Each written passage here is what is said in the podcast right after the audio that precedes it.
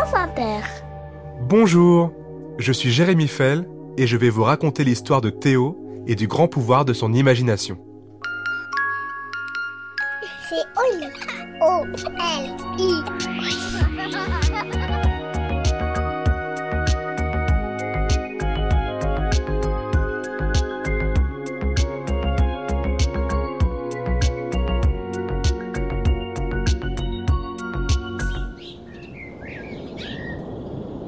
Théo est un petit garçon de 7 ans qui vit en Normandie avec ses parents dans une belle maison construite près de la falaise.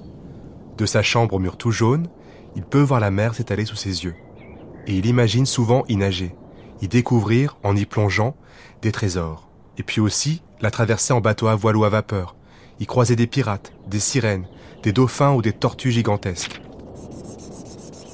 Théo adore se raconter des histoires et aussi dessiner dans un beau cahier recouvert de cuir offert par sa grand-mère.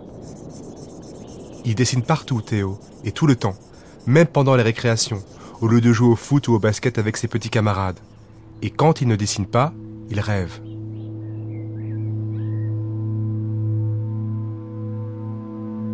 On dit souvent de lui qu'il est dans la lune, toujours un peu ailleurs.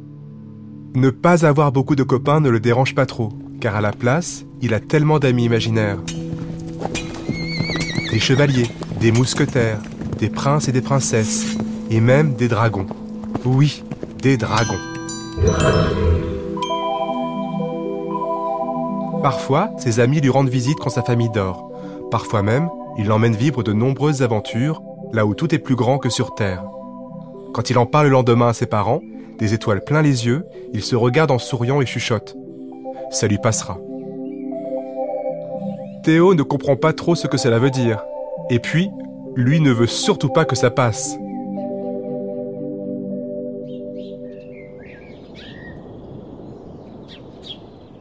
Un matin, pendant les grandes vacances, sa maman lui propose de partir quelques jours chez sa tante Justine, à la campagne. Cette idée ne l'enchante pas trop, car cela veut dire qu'il va forcément croiser son cousin, Rémi, qui va au collège et ne perd jamais une occasion pour se moquer de lui. Mais Théo n'a pas le choix, et heureusement, il passe tout le trajet à rêvasser en regardant défiler de gros morceaux de village, de campagne et de forêt.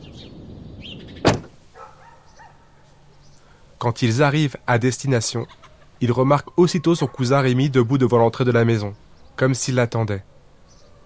Théo comprend à son regard et à son sourire qu'il est bien décidé à l'embêter le plus possible.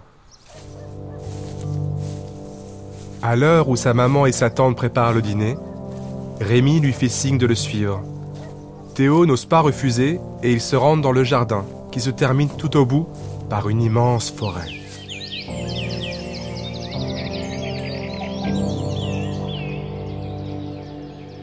Tu sais ce qui vit là-dedans demande alors Rémi en indiquant la forêt du doigt. Théo fait don de la tête. Ouais, bah si tu le savais, tu ne serais jamais venu ici. Je te parle d'un monstre que tu n'imagines même pas. Avec deux yeux tout rouges, deux longues dents, deux fois plus gros qu'un ours, et avec plein de poils partout. Et tu sais de quoi il se nourrit Hein? D'enfants comme toi. Ouais, alors t'as intérêt à tenir à carreau. Sinon, je lui demanderai de s'occuper de toi. Théo se ratatine sur lui-même. Ses jambes tremblent. Il ne peut s'empêcher de fixer la forêt. Sa mère l'appelle alors pour le dîner. Sauvé Théo court vers la cuisine sans se retourner. Et assis à table, il a du mal à manger ses raviolis au jambon, qui est pourtant son plat préféré. La nuit, calé dans son lit, Théo pense au monstre dont lui a parlé Rémi. Dans le noir, il peut en voir chaque détail, comme si c'était lui-même qui l'avait imaginé en premier. Et c'est alors que derrière la porte de sa chambre, il entend des frottements, des coups contre le mur, des grognements qui le font frissonner, puis un petit rire étouffé. Celui de Rémi, visiblement bien content de sa méchante blague. Théo aimerait tellement trouver un moyen pour qu'il arrête de l'embêter. Le lendemain, Rémi s'amuse à nouveau à lui faire peur en évoquant un enfant de son âge enlevé par le monstre de la forêt un mois plus tôt, et qu'on n'a depuis plus jamais retrouvé. Rémi en profite pour lui ordonner d'aller lui chercher une glace dans le congélateur, sinon...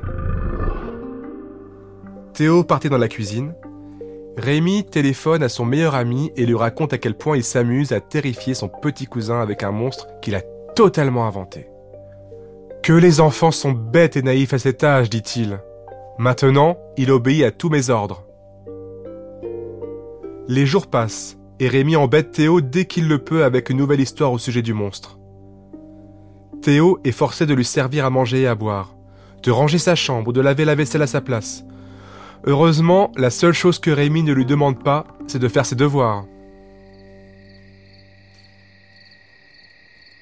Un soir où sa maman et sa tante sont partis au cinéma, Rémi lui annonce que la créature a cette fois décidé de venir le chercher.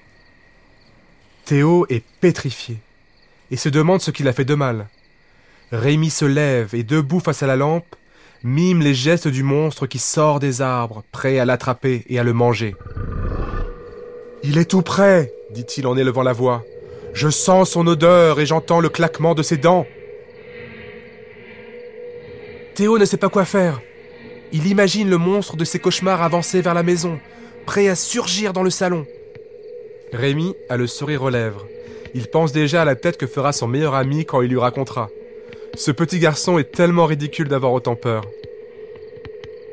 Et là, on entend une énorme déflagration dehors, puis des pas lourds qui approchent. Surpris, Rémi se retourne en se demandant ce qui se passe.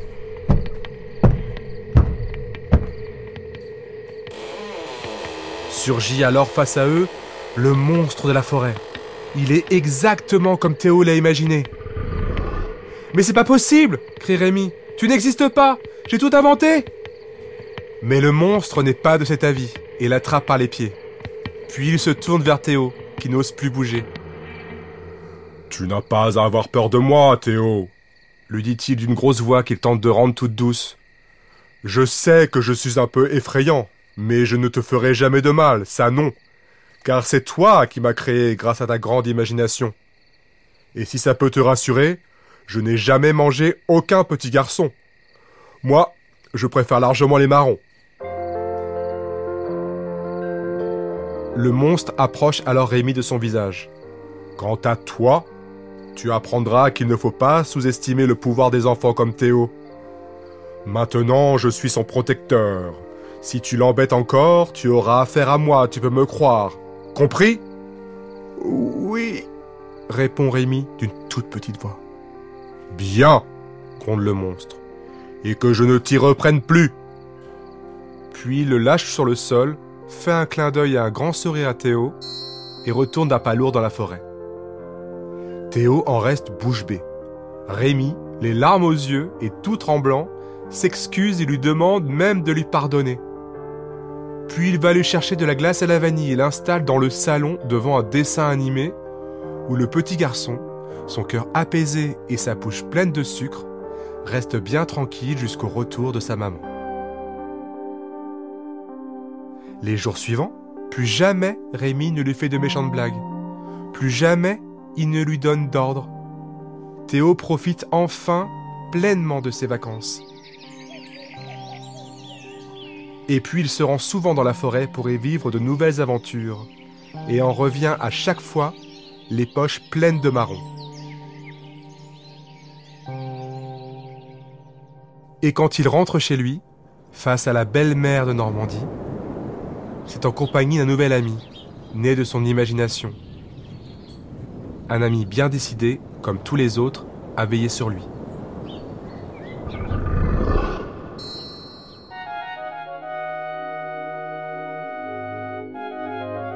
Et voilà, l'histoire est finie. Et maintenant, au lit Non, une autre. Oli est un podcast original de France Inter.